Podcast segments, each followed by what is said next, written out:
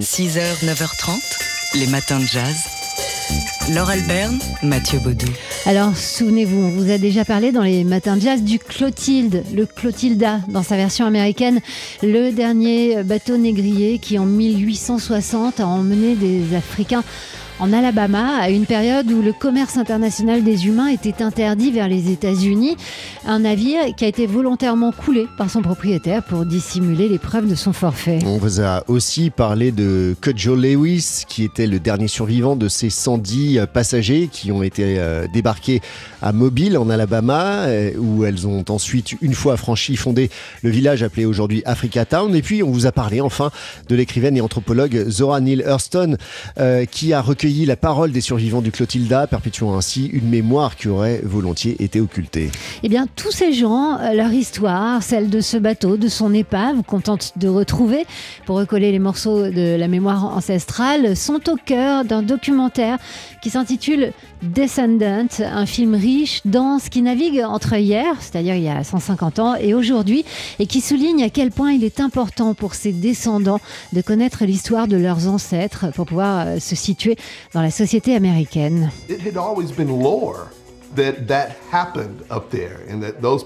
On a toujours su que c'était arrivé et que ces gens étaient des descendants des esclaves d'un navire négrier qui avait coulé et brûlé. Mais les médias ne l'ont pas diffusé parce qu'ils avaient peur. Durant des années, on a dit aux Africains, ne racontez pas cette histoire, n'en parlez même pas en dehors de chez vous, on pourrait vous tuer, on pourrait vous lyncher pour avoir porté cette accusation. C'est ainsi que de 1860 aux années 1960, 100 ans sans pouvoir dire quoi que ce soit. of not being able to say anything. Alors il aura fallu encore du temps pour qu'on découvre, euh, et par hasard, l'épave du Clotilda, et encore plus pour qu'une équipe de plongeurs prouve qu'il s'agit bien de cette goélette qui a transporté euh, ces 110 Africains euh, du Dahomey à l'Alabama. Il en faudra encore davantage du temps hein, pour que les descendants de ces personnes puissent reconstituer leur mémoire et donc leur identité africaine-américaine dans une région encore très marquée par la domination blanche. C'est ce cheminement que racontent donc Descendantes, les héritiers d'Africa Town, documentaire à voir sur Netflix. Les matins de jazz. Miles Davis, dans son autobiographie, se souvient de la première fois qu'il a entendu le batteur Al Foster jouer. C'était en 1972 au Cellar Club sur la 95e rue à Manhattan. Il m'a frappé parce qu'il avait un tel rythme, un tel rythme. Il pouvait juste le poser comme ça. C'était le genre de choses que je cherchais. Al pourrait mettre en place le rythme pour tout le monde et le garder jusqu'à l'infini. Et eh bien du coup, Miles l'a embauché au départ de Jack de Jonette et euh, Al Foster est resté à ses côtés jusqu'en 1985. Euh, aujourd'hui, le batteur fête ses 80 ans. Il est né le 18 janvier 1943 à Richmond en Virginie, mais il a grandi à New York où il a appris la batterie dès l'âge de 13 ans et à 20 ans à peine, il enregistrait déjà avec Blue Mitchell. Ensuite, bah, il a joué et enregistré avec tout le monde. Voilà, tout le monde, de Joe Anderson à euh, Randy et Michael Brecker, en passant par Bill Evans, McCoy Tyner, Wayne Shorter ou Tommy Flanagan, avec qui on l'écoute ici. Voilà, on va se le garder sous nos voix.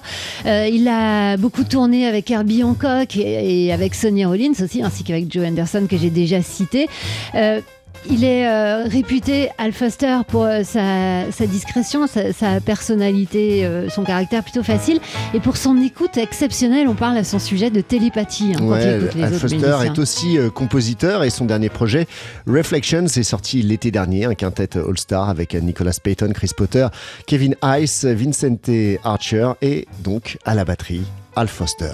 Alors, Joyeux anniversaire, Al Foster, on vous écoute ici euh, pendant quelques instants avec Tommy Flanagan.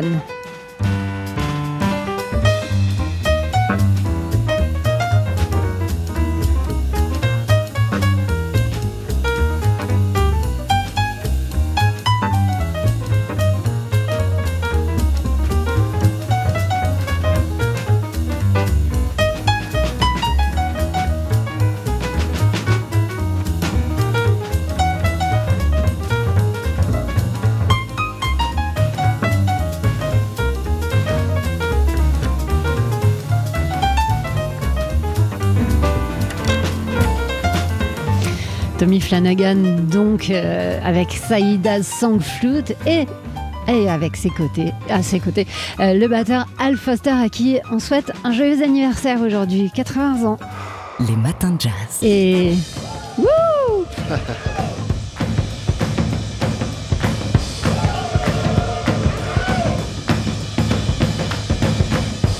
Bon, vous avez déjà compris, hein, ce matin c'est la fête, c'est aujourd'hui que sort le nouveau film de Damien Chazelle dont on écoute ici la BO composée par Justin Hurwitz. Babylone. Oui, une musique qui accompagne une scène plus que de fête. Hein. C'est euh, drogue, sexe et alcool dans cette scène d'orgie dès le départ du, film. Euh, on est euh, dans les années 20 sur la côte ouest américaine, les débuts du cinéma. Alors muet, c'est un peu bah, Babylone, quoi, la décadence et euh, une industrie du cinéma qui n'est pas encore véritablement une industrie. Il y a aussi le jazz qui est en pleine envolée et qui est évoqué évidemment dans ce film. Lors de l'avant-première du film, en présence d'une partie de, l'équipe, dont Brad Pitt et Justin euh, euh, et, Damien, Chazelle au Grand Rex, c'était samedi. Et Mathieu Baudou. Et Mathieu Baudou. Et pas que, il y avait aussi des musiciens de jazz qui étaient invités à cette avant-première, parmi lesquels un certain Ibrahim Malouf. J'ai trouvé ce film, Babylone, absolument dingue, mais vraiment dingue. C'est vraiment du très grand cinéma. Euh, je, suis vraiment fan.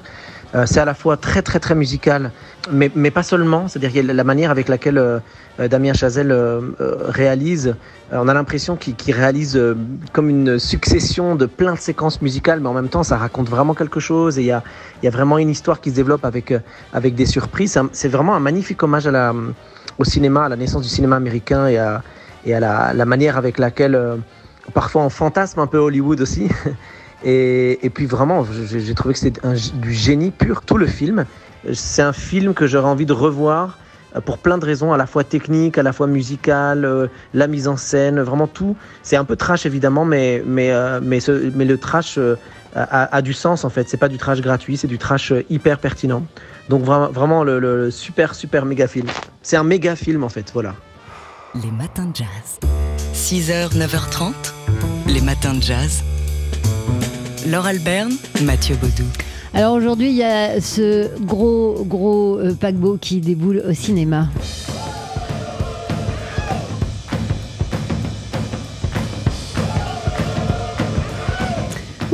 Ça sent la fête. Hein.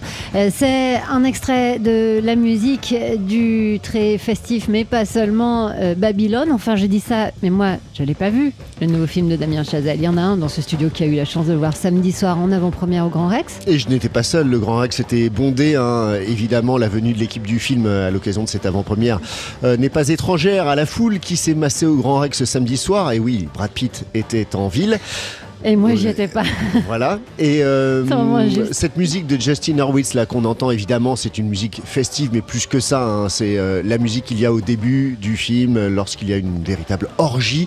On vous rappelle que, que Babylone se passe euh, en tout cas pour le début du film, dans les années 20, euh, les prémices du cinéma hollywoodien, quand le cinéma était encore assez artisanal. C'est aussi un moment où, le jazz était en plein essor, euh, et c'est pour ça qu'on avait invité à cette avant-première euh, certains musiciens de jazz, parmi lesquels Thomas Enko. Samedi soir, c'était l'avant-première de Babylone au Grand Rex.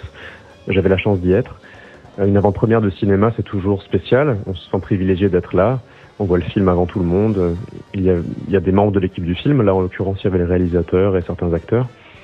Donc c'était la foule des grands soirs au Grand Rex. Il y avait une très belle ambiance euh, festive, colorée, avec plein de paillettes. Euh, avant que le film commence, il y a eu une performance sur scène de Ludovic Louis, et j'ai trouvé ça très cool qu'un musicien français de jazz soit mis à l'honneur comme ça. Et le Grand Rex blindé, ben, ça me rappelle quand j'étais petit que j'allais voir Fantasia et la féerie des eaux.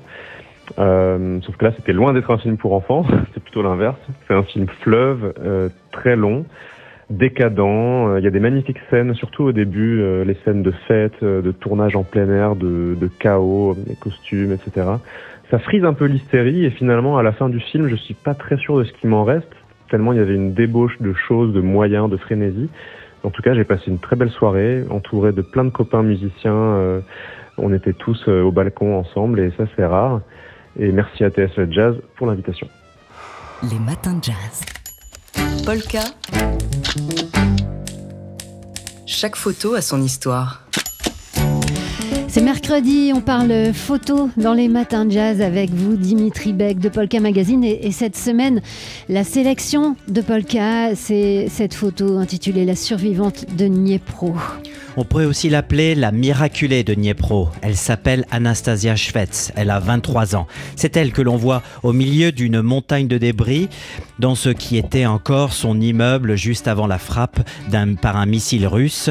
Euh, ça, c'était dans la ville de Dniepro, donc à l'est de l'Ukraine, à environ 130 km de la ligne de front. Sur la photo, Anastasia est là, bien en vie, accroupie, recroquevillé, traumatisé au cinquième étage de son immeuble d'habitation qui en faisait neuf avant la frappe du missile en pleine journée. Tant bien que mal, elle est parvenue à s'extraire des décombres. Encore sous le choc, sur la photo, elle porte une main à sa bouche comme pour étouffer ses cris. Dans son autre main, elle tient une guirlande dorée. À ses côtés, vision surréaliste, une baignoire intacte, retournée, tient encore en place dans un équilibre précaire. Au-dessus de la jeune femme, un bloc de béton menace de lui tomber dessus. Il fait nuit, on a une ambiance crépusculaire avec les éclairages euh, qui est, par les secours sur les décombres de l'immeuble. Anastasia a survécu à cet enfer, mais pas ses parents, qui étaient également présents dans l'appartement avec elle au moment du bombardement. Sur son compte Instagram, la jeune femme euh, a écrit euh, quelque temps après qu'elle avait juste quelques égratignures et surtout le message c'était je n'ai pas de mots, je n'ai pas d'émotion, je ne ressens rien sauf un grand vide à l'intérieur. Je suis devenue populaire même si je ne le voulais pas. Anastasia a donc tout perdu, ses parents mais aussi son compagnon qui est mort au combat peu de temps auparavant. Alors qui est l'auteur de cette photo qui a fait le tour du monde? Il s'appelle Arsen Zorzaev. Il est ukrainien, il a 31 ans, c'est un ingénieur de profession mais il est aussi photographe. Alors, il fait toutes sortes de, sujets, des photographies de rue, et puis également, de temps en temps, il travaille pour des associations locales d'aide humanitaire. Il partage son travail sur son site internet, qui est en anglais, et puis son compte Instagram a un nom surprenant, War 666 Beast. Entendez par là, guerre triple six. Ça veut dire, ça nous rappelle le chiffre du diable, bête, l'animal. Il a posté sa photo bouleversante avec le mot suivant, il n'y a pas de mots pour transmettre toute la douleur et toute la rage. Sa photo est donc devenue virale sur le net après avoir été publiée par le média ukrainien Romatske, qu'il avait contacté à la recherche de photos de l'immeuble détruit. Les médias internationaux s'en sont emparés, euh, toute la presse internationale et, française également. Il avait donné ce message aussi, j'espère que cette photo aidera à montrer ce que les Russes nous font subir et peut-être changer le cours de la guerre. Un vœu pieux du photographe qui est probablement un peu naïf, si l'on peut dire, en tout cas dans, dans son message. L'Union européenne a dénoncé un crime de guerre avec cette attaque du bâtiment d'habitation de civils. Au Kremlin, on dément la responsabilité de ce drame. Le bilan 44 civils morts, 79 blessés, une vingtaine de disparus. Petit rappel, samedi dernier, c'était le nouvel an orthodoxe. La guerre continue en 2023. Polka. Chaque photo a son histoire.